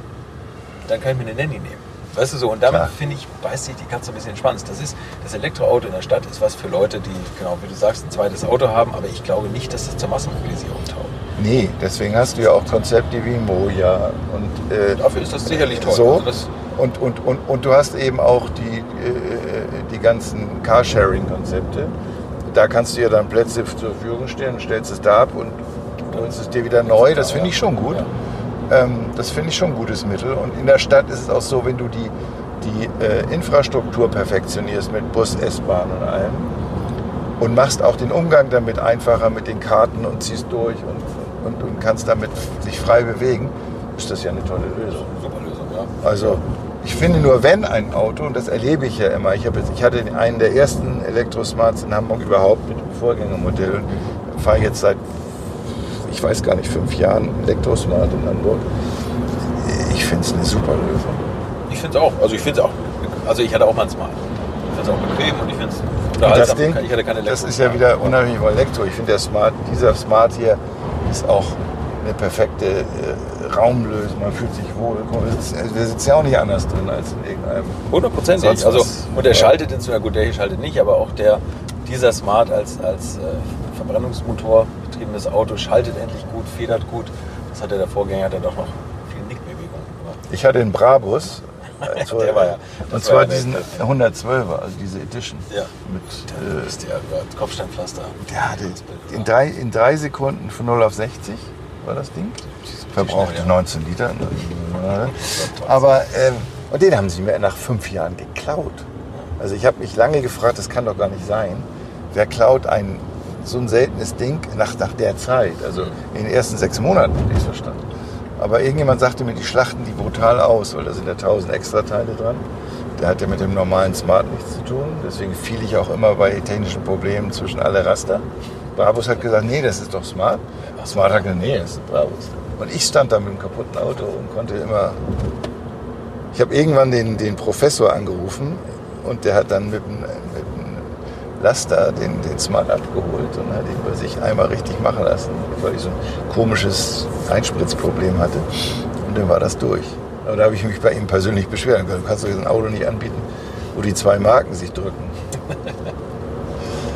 Was, wie heißt er denn noch? Ähm, Barbus. Ähm, äh, Buschmann, Buschmann. der auch schon verstorben ist. Ist er? Also der Bodo Buschmann, ne? Boot, wann ist denn der gestorben? Vor zwei Jahren, glaube ich. Echt? Muss ich gestehen, als Autofreak ist an mir irgendwie vorbei. Ja, aber ehrlich gesagt, das erlebe ich häufiger, dass, dass ich äh, gerne Interviews mit Leuten machen würde, die schon gar nicht mehr da sind. Und bei, bei Bodo Buschmann tut es mir fast leid, weil der, der hat wirklich Der war schon geile Autos knuffig gebaut. Das war ein lustiger, lustiger Ja, Vogel Und er hat ich natürlich auch. auch ein interessantes Klientel bedient, ne? muss man auch sagen, mit seinen Autos. Also die haben wir ja hier, wir fahren jetzt parallel zur Reeperbahn. Ja, klar. des Öfteren fahren sehen. Ne? Aber weißt du, was lustig ist? Als früher hat Mercedes sich immer darüber aufgeregt, dass sie die Marke der Luden waren. Und dann waren sie eine Zeit lang nicht mehr die Marke der Luden. Was meinst du, wie, sich, wie, wie sie sich darüber aufgeregt haben? Zu Recht. Ja. Ist doch klar, das ist ja auch eine Group. Wenn du da nicht mehr zählst und jemand sagt, so ein Merser, wie es wir nicht. den brauche ich nicht. ja. Den brauche ich nicht. Also dann nehme ich doch lieber einen Audi A8 oder so gab es eine Zeit lang. Stimmt. Hm, dann bist du auch wieder scheiße. dran. Scheiße, ja. Jetzt ist natürlich wieder Merser. Ganz sicher. Das, das spürst du ja, dass das so ist. Und das, was auch so sein muss von der Aggression. zumindest. Ne? Das war auch schlau. Also ich finde, Mercedes hat zwei gute Sachen gemacht. Einmal natürlich AMG so im Vordergrund gepusht und den, überhaupt den Laden zu kaufen. Und das Formel 1 Engagement mit Lewis Hamilton. So, so wenig ich Lewis Hamilton mag. Und ich mag den wirklich gar nicht. Aber aus, aus Werbe- oder aus Marketing-Gesichtspunkten ist das doch der, Ja. das, der, das, das, der perfekte Influencer für Mercedes. Oder? Ja, und sie haben, nachdem sie das ja sehr erfolgreich mit der Formel 1 gemacht haben, gab es ja dann so eine Sollbruchstelle, wo sie abkackten. Und es dann wieder hochzukriegen, das muss man auch erstmal hinkriegen. Ja. Weil das ist schwierig. Nach dieser ganzen, äh, so vom Erfolg eingelullt und, äh, Ja, ja, und dann genau, tauschst du genau. Personen aus. Und dieses Austauschen von Personen ist immer eine ganz heikle Geschichte. Und das, finde ich, haben sie gut hingekriegt. Und sie haben vieles gut hingekriegt, muss man ehrlich sagen. Ich finde die Autos jetzt wirklich attraktiv und Finde ich auch. Muss man ehrlich sagen. Auch selbst die G-Klasse, die, das ist ja so das, die Inkarnation des gehassten Suffs heutzutage. Ja, ja, aber, aber na, Der ist schon toll. Und der hat jetzt zum Beispiel noch dieses fast das sympathischste Gesicht von den ganzen Autos eigentlich. Ne? Ja. Mit den großen Scheinwerfern. Ja, weil er noch so- Lichtern und so. weil er eben noch so er- Oldtimer-mäßig Genau, und weil er das, die, die Historie so ein bisschen zitiert. Ja, das finde ich auch. Das finde ich Du auch. sagst, wer, wer jetzt gerade so ein bisschen vom Erfolg eingelullt ist, was dann immer gefährlich ist, siehst du da gerade jemanden, wo du sagst, oh, die müssen jetzt mal was anderes Also, machen? wer, also BMW war ein bisschen eingelullt, aber schon länger nicht mehr. Also ich sehe im Moment in der Autoindustrie keinen in dieser Gefahr eingelullt zu sein, äh, sondern da, die haben alle, die, die haben, sie sehen alle, wie schwierig es wird.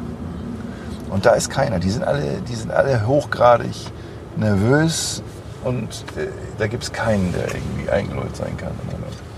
Glaubst du, der Dieselskandal, wo wir gerade von dem Golf R überholt wurden, wird VW noch Kopfzerbrechen bereiten in Zukunft? Ja, das das, wird, das wird, wird noch ein bisschen halten, aber der, es ist eben sui generis ein Riesenproblem. Also der VW-Skandal ist eigentlich ein Autoindustrie-Skandal, weil alle sagen sich doch, jeder sagt, naja, die sind halt erwischt worden. Ja. Und die anderen haben es doch irgendwie nur besser hingekriegt. Das wird doch, wird doch da eigentlich auch nicht besser gewesen. Da kannst du jetzt, da wette ich mit dir, wenn du Gesamtbevölkerungsbefragung machst, valide und aussagefähig, würde, würde das jeder sagen. Weil jeder Name auch schon mal gefallen ist. ne? Bei Audi saß jemand im Knast, okay, gehört zum VW-Konzern, aber Mercedes hat ja auch irgendwie ein bisschen Probleme. Weißt du, da weiß doch jeder, dass solche Dinge, also wir können ja nicht sagen, dass, dass die Baureihen, das Design, die Motorengröße, die, die, die, die, die, die, die Frage, ob Diesel oder Benziner, das sind ja alles Dinge, die branchenmäßig sich ganz schnell weiterentwickeln. Die sitzen ja auch immer zusammen. Natürlich, also gehst du doch davon aus, dass so ein Thema auch kein Sing- Single ist. Wahrscheinlich. Dafür findet auch immer viel zu viel, denke ich immer, viel zu viel personeller Wechsel statt. Ja. Das, weißt du, da kommt Die Motorenbauer Audi, von- ja, natürlich. Wechsel zu, zu BMW und was weiß ich was. ist ja in Die- jeder die reden ja auch. Ja. Also von daher ist das schon ein VW-Problem, aber es ist eben auch ein, ein, ein Auto, deutsche Autoindustrie-Problem. Deutsche Autoindustrie. Und was mich am meisten daran ärgert, ist, dass das unsere Herzeigeindustrie ist und dass das plus der Berliner Flughafen plus im Zuge dessen Fahren an der keine, Elbphilharmonie gerade vorbei, die ist fertig. die ist fertig, aber die soll jetzt aber Schimmel haben.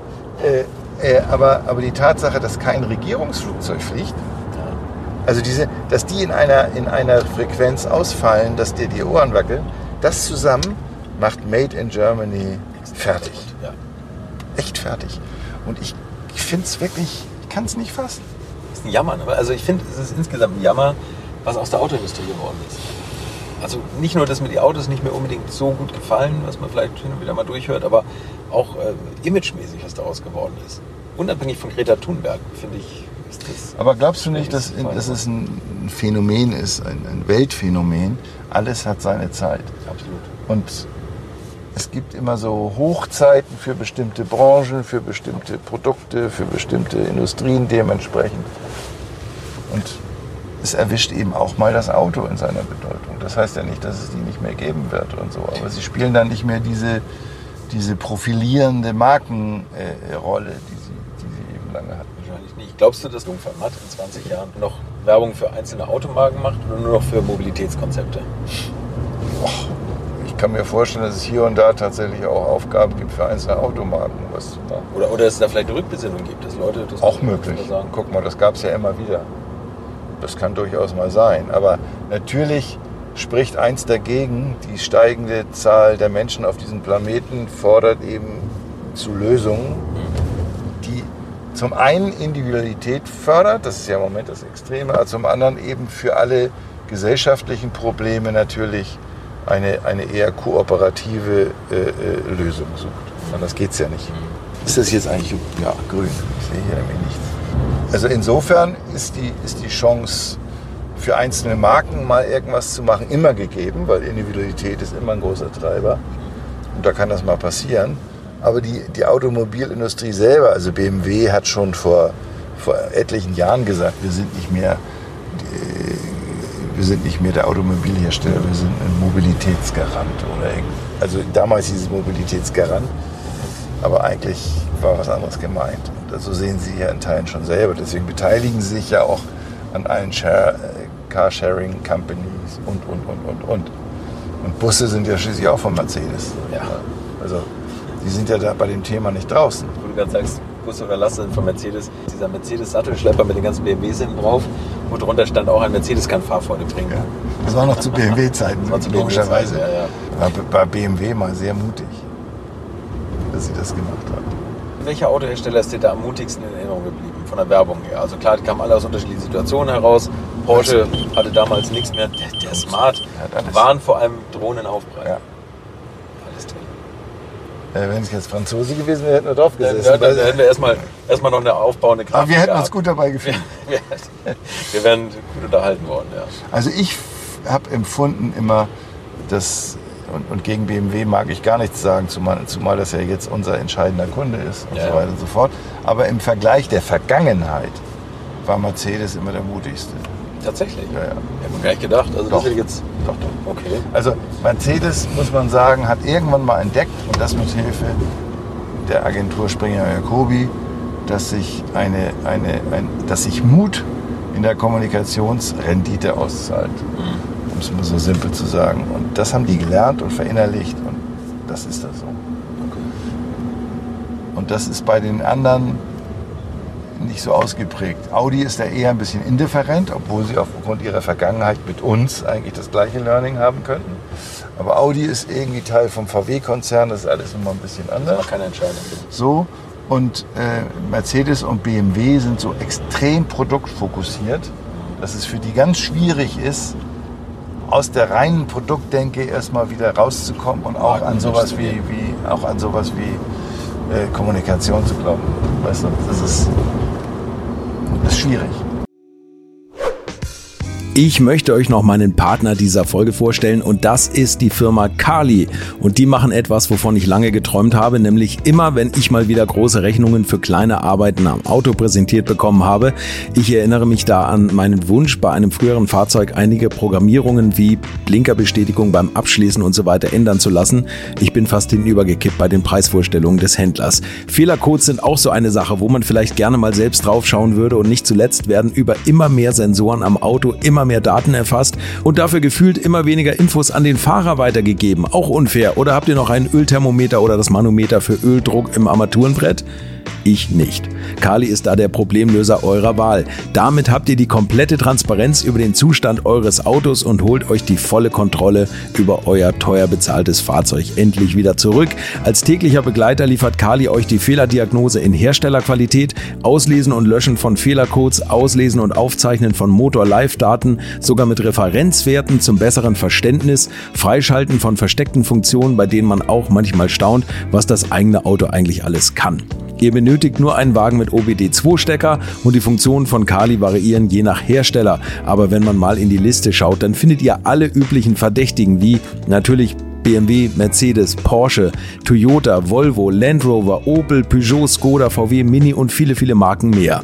Alles lässt sich bequem über eine iPhone- oder Android-App steuern. Es gibt eine kostenlose Version, mit der ihr Basisfunktionen nutzen könnt und eine Lizenz speziell für eure Automarke oder bei Interesse auch für alle Automarken. Und wenn ihr jetzt 15% sparen wollt, dann nutzt den Gutscheincode Alte Schule in einem Wort geschrieben. Einfach Alte Schule bei der Bestellung im Gutscheinfeld eingeben oder klickt auf den Link in den Shownotes, damit der Code automatisch angewendet wird. Alle Infos zu den Marken, zu Funktionen und Preisen findet ihr im Netz unter www.mykali.de. Kali wird mit C geschrieben. Und wie gesagt, den Link zum Rabatt auch nochmal bei mir in den Shownotes. Das liegt in den, das sind ja schon, das, Unternehmen sind ja auch gewachsene Persönlichkeiten und die haben genetische oder haben in der, in der DNA auch ganz klare Kräfte und die sich durch verschiedene Dinge mal entwickelt haben und, und so ist es bei denen. Unabhängig von, von euren Kunden, gibt es Autohersteller, wo du sagst, ui, dass die sind aber extrem jetzt auf Angriff gepolt?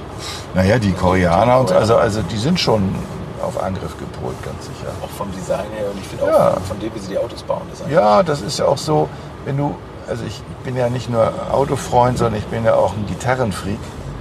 Und das, da gibt es auch das Phänomen. Es gibt kaum besser gebaute Gitarren als aus Japan. Und die Japaner haben so eine Qualitäts, haben so eine Qualitätsmanie geradezu. Die sind sowas von hinter Qualität her wie kaum ein anderes Volk. So im Kleinen. Gibson, aber das sind amerikanische. Das ist unfassbar. Ja, und, und, und, aber sie sind immer die unattraktiven Marken. Ja, Gibson, also- Fender sind die, die die Welt erobern. Und Die Japaner und die Japaner mit Ibanez und wie sie alle heißen, wenn du die im Detail auseinanderschraubst, so anguckst, wie sie das alles gemacht haben. Perfekt. Ah, perfekt. Takamine und so. ne? Ja, eben, sie schaffen nicht diesen, sie haben nicht die Authentizität, sie haben nicht diese, diese glorreiche, sie, sie, die riechen nicht nach den rauchigen. Die haben nicht die wilden Stimmen. Rockstars, ne? So. Die, die sind nicht, nie zertrümmert worden. Doch, die, selbst wenn es ein Ja, Japaner eine Gitarre zertrümmert, denkst du aber auch wieder, das ist aber ein ästhetisches Event, weißt du so? Da fliegen die Splitter dann aber auch im vor, vorher ausgerechneten Bogen. Das stimmt wahrscheinlich gar nicht, aber es ist einfach so. Und deswegen ist es bei Autos auch so. Ich glaube, dass die japanischen Autos technisch ganz toll gemacht sind, alles. Ähm, aber es fehlt ihnen halt der Sex. Das ist blöd, ne? Ja. Was hattest du für Autos noch in der Vergangenheit? Mein erstes Auto war ein Fiat 500 mit den Türen noch zu, nach vorne zum Öffnen. Mhm. Den hatte ich, glaube ich, ein halbes Jahr. Dann habe ich ihn zerlegt. Dann bin ich erstmal nur Motorrad gefahren, weil irgendwie auch anders ging es gar nicht kohlemäßig. Und dann bin ich über verschiedene, dann habe ich alle drei Monate damals, glaube ich, ein Auto gewechselt. Ich habe mal viel gearbeitet und habe mal geguckt, was geht. Und eine Ente hatte ich ein Jahr lang. Die habe ich neu gekauft, weil mein Opa mir ein, äh, 10.000 D-Mark vererbt hatte. Und für 5.200 D-Mark habe ich eine neue Ente 2 CV6 erworben, die mit 28 PS. Und weil ich eine Freundin in Hamburg hatte, aber in München studiert habe, bin ich in einem Jahr 62.000 Kilometer gefahren Mit der Ente. mit der Ente und habe sie dann verkauft. Aber immer Hamburg-München natürlich. So Taxameter rausgeschraubt. Das habe ich natürlich auch. Also ehrlich gesagt, ich habe die ganze Tacho-Einheit rausgenommen und habe mir von der Unfallente einen Weniger Tacho mit Kilometer. 17.000 geholt, reingebaut und die Ente nach einem Jahr Holger Jung dreht am Betrüger. Tacho. betrügt. Beim Autoverkauf. Ja, habe sie dann noch gut verkauft, weil die hatten damals auch so lange Lieferzeiten. Und war aber sonst ein prima Auto. Der Käufer kann eigentlich keinen großen Ärger gehabt haben. Ähm, und dann hatte ich dauernd von natürlich so einen Jeanskäfer hatte ich mal. Dann hatte ich einen NSU Prinz 4. Nicht den TTS, den geilen, sondern Ja, Prinz 4. ja. Dann hatte ich einen Mercedes 220 S Ponton. Der war damals ja schon sozusagen Oldie. Wir sprechen jetzt über die Zeit 72, 74. So. Dann hatte ich einen VW Cabrio, damals in Orange, das ich unbedingt schwarz haben wollte. Dann habe ich in der Ruhrstraße in Altona, kann man selber Selber lackieren. Erstmal schleifen und so, und dann kannst du so, dann habe ich die in schwarz machen lassen. Innen blieb er orange natürlich. Weiß ich noch, einen schönen VW Käfer. Dann hatte ich einen R4, einen himmelblauen. Äh, einer der Höhepunkte neben den 220S war dann auch ein Opel Diplomat in Dunhill Rot mit Vinyldach. In weiser Voraussicht auf deine jetzige Tätigkeit als Honorarkonsul. Vielleicht Genau, genau. das war schon mal ein Opel-Diplomat. Ja, das hätte schon mal, genau. Aber äh, nee, es war ein Admiral, es war der billige. Ach so. Diplomat. So ein Quatsch. Diplomat war ja das V8.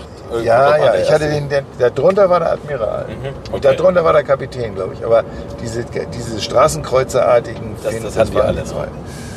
Ähm, der war super. Opel war damals die Premium-Marke mit, ne? Also das die, Ja, also mein Onkel als Zahnarzt hatte den. Kapitän und so. Und, aber eigentlich war es immer Mercedes so.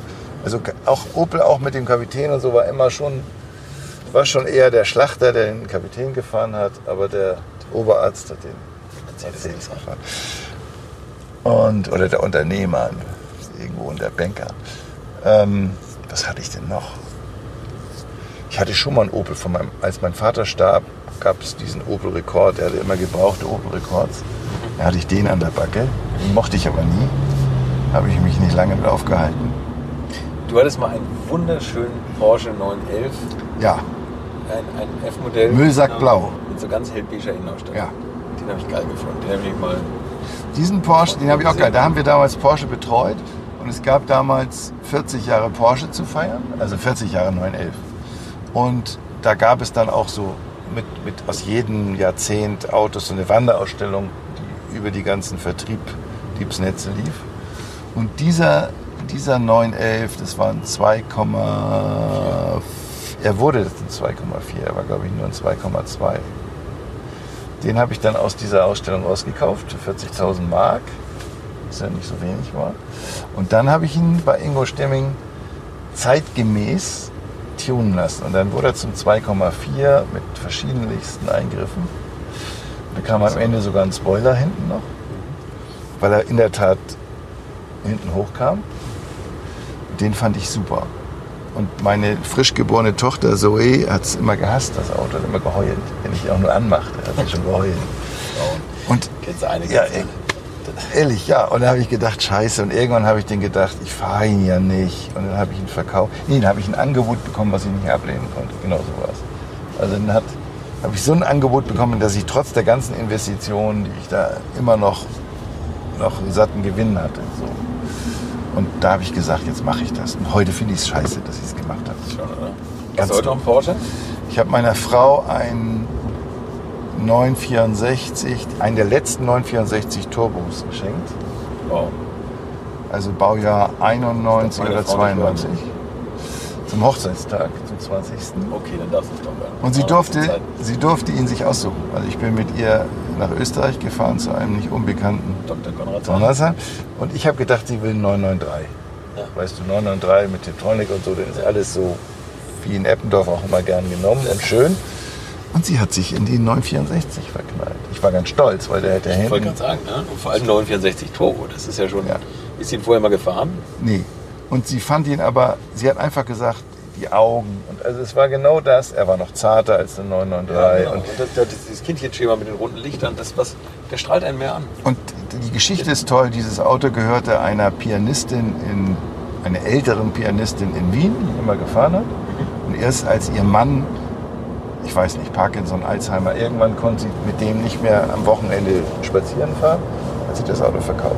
Und von der, also das, wir sind, meine Frau ist sozusagen dann die Nummer zwei in diesem Auto. Ist auch eine schöne Geschichte. Ja, ist super. Fahrt ihr den viel? Oder? Selten.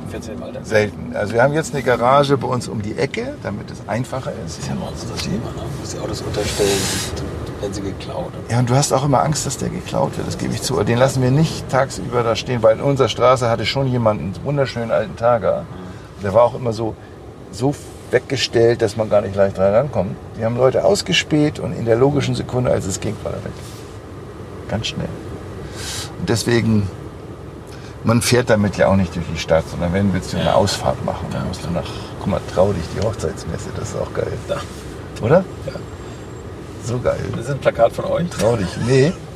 Aber Also wir stehen hier vor einem, einem sehr kitschigen Hochzeitsmessenplakat. Ohne jemandem zu nahe treten zu Trau wollen. dich. Ich meine, trau dich als Hochzeitsmessen-Logo. Ja. Nee, also insofern haben wir noch einen Porsche. Aber ich habe sonst keine alten Autos mehr. Ich, hab, ich hatte eine Zeit lang noch einen Jaguar MK2 3,8. Mhm. Ein Gunmetal, war ein schönes Auto. Und auch so ein Woody. So ein Austin Morris Minor, Sowas ist Woody? geil. Ja.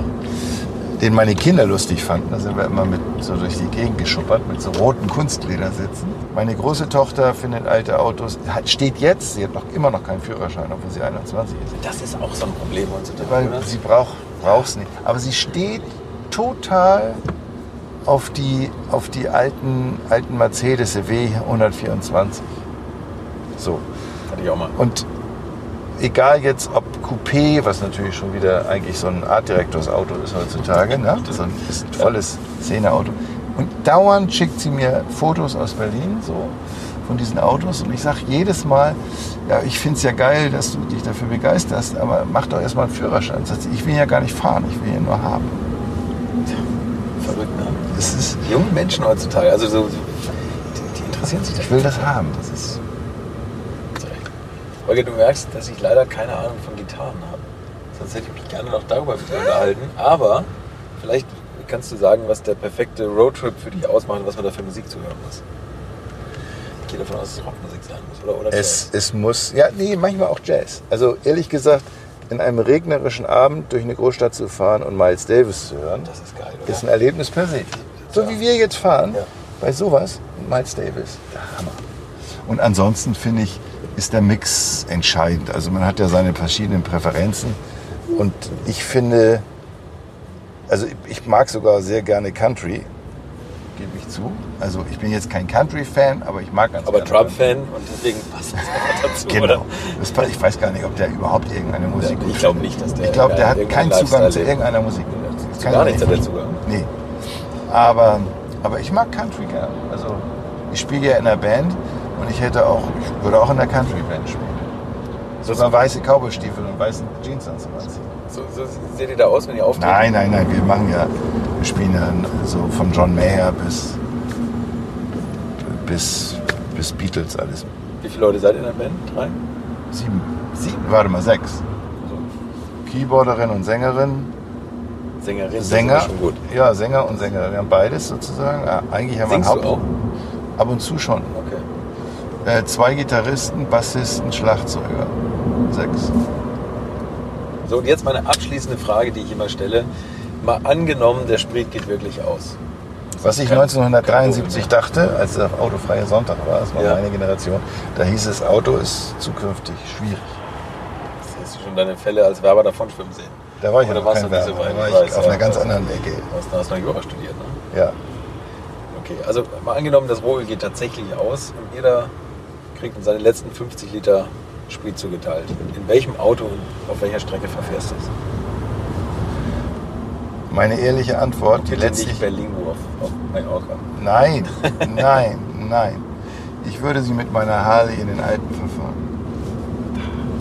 Tut mir leid. Das klingt gut. Ja, das macht nichts. Aber das ist nach wie Antwort. vor für mich immer, obwohl ich es tausendmal gemacht habe, immer noch ein großes Erlebnis.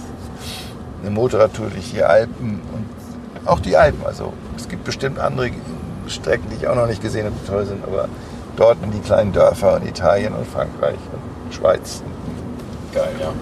So, da würde ich sie ver, ver, verdröseln. Jetzt musst du noch für alle Motorradfans sagen, was für eine Harley hast du? Ich habe eine Slim S, was, was eben, Mir jetzt wieder nichts. das ist so ein Muss ich googeln. Ja, musst du googeln, eine Slim S ist halt kein Tourer, es ist, es ist eben in, in, in der Mitte angesiedelt. Auch keine Fatboy mit diesen Lederfranzentaschen an der Seite. Nee, nee, ist keine Fatboy. Aber es ist aus der, aus der gleichen Kategorie wie Fatboy, nur ein bisschen sportlicher, ein bisschen abgespeckter. Und ich mag die sehr und hat eine schöne fette Maschine und hat auch über 100 PS. Und hat auch ein, ein entsprechendes, äh, einen Spezialauspuff, den ich elektronisch auf laut und leise schalten kann. Und ich fahre sie meistens leise. Weil das macht auf Dauer echt keinen Spaß, wenn, wenn man die Dezibels auf die, auf die Ja, Trommelfell auch so, das gedrückt ist ja auch hat. so anstrengend, dieser Lärm. Auch Autos heutzutage. Ja. Mit dem Sportauspuff. Ein, ein Lamborghini heutzutage oder, oder am schlimmsten für mich äh, Maserati. Ja. Eine Marke, die alles gehabt hätte. Ich, ich finde, die hätten die eleganten italienischen Autos sein können. Ne? Die aussehen wie so ein Maßanzug. Ja. Und die bauen Proletenautos. Die Ja, das, das wundert mich Das auch. Ich war auch nie übrigens ein Ferrari-Fan, muss ich ganz ehrlich sagen. Das hat nie. Maserati schon mal eher, hatte ich so kurz mal geblickt. Aber du hast mich gar nicht gefragt, welche Autos ich heute fahre. Welche Autos du heute fährst? Ja, dann raus damit. E-Smart, ich weiß Und es ja schon. ein E-Smart Range und Rover, Range Rover. Range Rover Sports V8, Und Citroën Berlingo. ein Citroën Berlingo und ich fahre noch ein Bentley Continental GT Speed. Okay, es gibt doch noch einen Highland. Ich dachte jetzt. Also den von, von 2008 Geil. in einem wunderschönen Grigio, so ein schönes Grau mit innen Braun. dunkelnuss, dunkelnussfarbenen Leder, ganz viel Leder, Geil. den, den vorher gefahren hat der Trainer von, ich kenne mich über Fußball überhaupt nicht an, aber von Inter Mailand, Roberto Mancini. Okay, kenne ich auch nicht. Also so ein Ja, Trainer. Und der hat, hat sich diesen mal bestellt. Ich habe sogar noch den Original Bestellbogen, alles von dem Auto. Und der hat selbst die Innendinger von den Seitentaschen ledern lassen. Weißt du, du legst da irgendwann, hast du eine Klappe, wo du Sachen rein tun Ja. kannst. Ist alles Leder. Ach, geil. Ja. Sehr cool. Fährst du viel? Nicht mehr so oft. Also du fährst so ein Auto natürlich nur irgendwo hin, weitere Strecken. Und da ich jetzt seit kürzerem exmatrikulierter Professor bin und nicht mehr in die Hochschule nach Wismar fahre, So. ähm, habe ich diese Gelegenheit nicht mehr. Früher bin ich jeden Freitag schön dem Bentley nach Wismar gefahren. Das war schon mal, war schon mal klasse. Ja, das fanden die auch alle immer so. Hm. Da habe ich gesagt, ich kann auch mit einem anderen Auto kommen. Ja, machen Sie mal, dann bin ich mit dem Range. Haben Sie nochmal die Nase gerüftet, bis Sie mit Porsche Turbo vorgefahren. Ne? Ja, ja, in der Tat. Ich habe das alles mal gemacht. Aber es war, er hat sich so angeboten, weil es einfach mal eine Strecke ist, wo du fahren kannst. Und das machte Spaß. Aber jetzt, wo ich das nicht, das ist jetzt vorbei seit Juli. Ich hoffe, der Wagen war nicht schuld. Nein, es ist Alters. Ich bin 65. Ja, es da lief man, aus. da muss man alles. Es lief aus und jetzt habe ich nicht mehr diese regelmäßige Gelegenheit. Jetzt müsste ich sagen, ich nehme mir vor, ich fahre heute mal nach Kiel. Oder weiß der Kuckuck wohin. Und das in Kiel, passiert. ne? Und wenn du wegfährst, ähm, fährst du fast nicht mehr mit dem Auto weg. Also wenn ich mit meiner Frau irgendwo hinfahre oder nach München, oder Leute, äh, wenn es nicht Sylt ist, ist fliegst wenn ich ne? mein, zu meiner Tochter nach Berlin fahre, fahre ich Bahn. Da fahre ich nicht mit dem Auto. Und wenn ich mit dem Auto fahre, habe ich immer irgendeinen Scheißpunkt wegen irgendeinem Dreck. Du machst gar keinen Scheiß, aber irgendeine Baustelle ist es. Und Ja, ja. passt einmal nicht auf. Gibt es irgendein Auto, aber die Frage ist sich dann fast, du sagst, Also jeder, man muss noch Träume haben im Leben, ja. Da haben wir den Ärger. Man muss noch Träume haben im Leben. Ich hätte ja sehr gern mal einen Rolls-Royce Ghost. Das ist der kleinere Rolls-Royce. Ja, okay, alles klar. Der ist aber immer noch groß genug, ist nicht so. Der hat auch diese Türen, die du so aufmachst und und und. Aber er ist nicht der Phantom, Der extrem, wo du wirklich vor dem Kühlregal stehst und sagst, bin ich, bin ich für dieses Auto, bedeute ich genug, um dieses Auto zu fahren? Ist, die Frage stellst du dir wirklich, meines Erachtens. deutlich genug, um Ja. dieses Auto zu fahren. Der Ghost ist ein bisschen sozialverträglicher auf seine Art, wenn man so will. Ich finde, es ist ein geiles Auto. Und ich, Total. hatte- und ich habe so überlegt, ähm, den Bentley konnte ich, also ein Bentley und ein Range Rover konnte ich mir als aktiver Jungformattler eigentlich gar nicht leisten. Das, du kannst dir als Agenturchef, ist ein Rolls-Royce schon so klischeehaft, schräg. Weißt du, du fährst immer die Autos deiner Kunden. Ich bin Mercedes, Audi, BMW gefahren und war ja glücklich, dass ich die Etats hatte und habe mir gedacht, bist vom Glück geküsst, dass du dir den schönsten Audi aussuchen kannst und alles ist gut. Aber jetzt bin ich heraus. Jetzt Ja. bin ich ja nur noch Aufsichtsrat und Gesellschafter und bin operativ. Ich kann jetzt mal gesagt, erster Punkt, ich entscheide jetzt frei, welches Auto ich fahre. Erstmal gleich Range wollte, fand ich immer gut. Auch Discovery, den alten, also den jetzt davor habe ich gehabt, fand ich super. Und dann wollte ich immer diesen Bentley haben, weil ich finde, der hat ein super Design. Also Total. Auch die, Neu Total die älteren besser noch als die neuen. Die haben jetzt schon wieder zu viel Chrom. Hier ist, Mhm. Die neuen sind mir schon wieder nicht mehr so, so lieb. Aber diese ersten klassischen Dinger fand ich immer geil. Und dann habe ich mir den auch gekauft. Und wenn du mal guckst, ich bin natürlich viel zu geizig, um so ein Ding neu zu kaufen. Was, was soll der Schwachsinn für so? Ich habe natürlich geguckt, was kostet so ein Ding gebraucht und welchen sollte man haben. Und bei Top Gear gab es genau die Modellreihe 2007, 2008. Die hatte eine bestimmte W12-Maschine. Aus irgendwelchen Gründen galt die als das Ding. Den haben sie immer gegen den Rolls-Royce Wraith getestet. Das Okay. ist das Coupé, Okay, das auch ganz geil Ja. ist. Und dann habe ich immer geguckt, so auf mobile.de und sonst was und habe eingesucht, bis ich den gefunden habe. Das ist ja eine geile, geile Geschichte mit dem Vorbesitzer und vor allem mit Extras, die du niemals neu bestellt hättest. Und der kostete 130.000 Euro, als ich ihn das erste Mal sah. Und dann gesagt, nee, also das ist zu teuer, kaufe ich nicht. Und dann habe ich gemerkt, über ein halbes Jahr, der wurde billiger. Am Ende habe ich ihn für 89.000 Euro gekauft, Okay, ja. mit frischem TÜV. Ja. Ähm, und ich habe ihn jetzt zweieinhalb oder drei Jahre. Und da hat sich nie irgendwie, eine, also 49.000 Kilometer hatte er darunter. Der hatte nie eine, das war keine Zeitbombe, der hatte nie ein Problem. Das glaube ich. Also das, das glaube ich auch, dass die eigentlich schon dem viersten Perfektionswahn entsprungen sind, oder? Ja, das ist ja, ist ja eine, ist ja eine, ist ja die, ist ja ein Phaeton. ist ja ein Phaeton mit einem anderen Gewand sozusagen. Genau. Und ich finde ihn ganz toll und der sah auch genau noch so aus, wie ich ihn toll finde. Meine Frau findet ihn toll, meine Nachbarn finden ihn toll. Sagen, der sieht aber hübsch aus. Und der hat einen guten Sound, weil- aber ohne dass der nach außen so brüllt. Aber er klingt schon gemein und er hat eben als Speed auch die andere Leistung. Ist Der, der der 630 PS ging zu 580. was man so braucht. Aber, aber ich finde, der, der tritt eben, und das hätte ich Maserati gewünscht. Ja, das Ja. Auftreten, weißt du, der, der, der Ja. Sound und eben nicht diesen Krach, den aktuell machen. Nee, das stimmt. Aber der Bentley ist der totale Bufferwagen. Nur Fußballer fahren den. Fast nur Fußballer. Das ist ein volles Fußballerauto. Okay. Denn es gibt so ein paar Händler in Deutschland, bei denen kaufen immer Fußballer ihre Autos, weißt Ja, du so. die. Und die sagen, ja, Fußballer ist Bentley. Ja. Zumal man ja eigentlich denken könnte, das ist ein nicht Altherrenauto, aber ein viel älteres Auto. Ja, ist es ja eigentlich auch, finde ich so. Also, und, und, du fährst da drin und ich fahre natürlich auch nur 180, 200 und dann ist er leise und ist alles toll. Und er hat nur eben, du das Auto, das Alter des Autos merkst du nur an einem Punkt an der digitalen Ausstattung. Das stimmt. Du hast eine Rückfahrkamera. Die altern dann. Der hat schon so Rückfahrkamera mit fallenden Linien und so, aber, Aber das, so das Bild ist so pixelig Und so. und das alles, das ist schon, das ist schon Oldtimer dann auch, Ja, stimmt. ehrlich gesagt. Stimmt. Holger, vielen, So, vielen Dank. haben's. Es war eine, eine für mich sehr unterhaltsame Fahrt. Ich hoffe für dich auch. Ja. Wir haben noch 75 Kilometer nach, Oh, wir wir haben- ja, das ist doch- 40 Prozent Akku verbraucht. Und wir sind hier die ganze Zeit, Mit, mit aber richtig eingeheizt ja, gefahren. nicht geheizt, aber geheizt gefahren. Eingeheizt gefahren. Cooler Typ. Das war Holger Jung. Infos findet ihr auch im Netz unter www.alte-schule-podcast.de oder wenn ihr mir schreiben wollt, hinterlasst mir eine Nachricht auf meiner Alte Schule Facebook-Seite.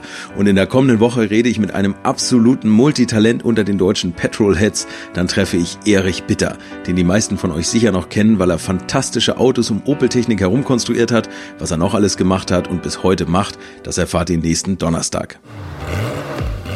Infos, Bilder und alles Wissenswerte unter der Internetadresse www.alte-schule-podcast.de.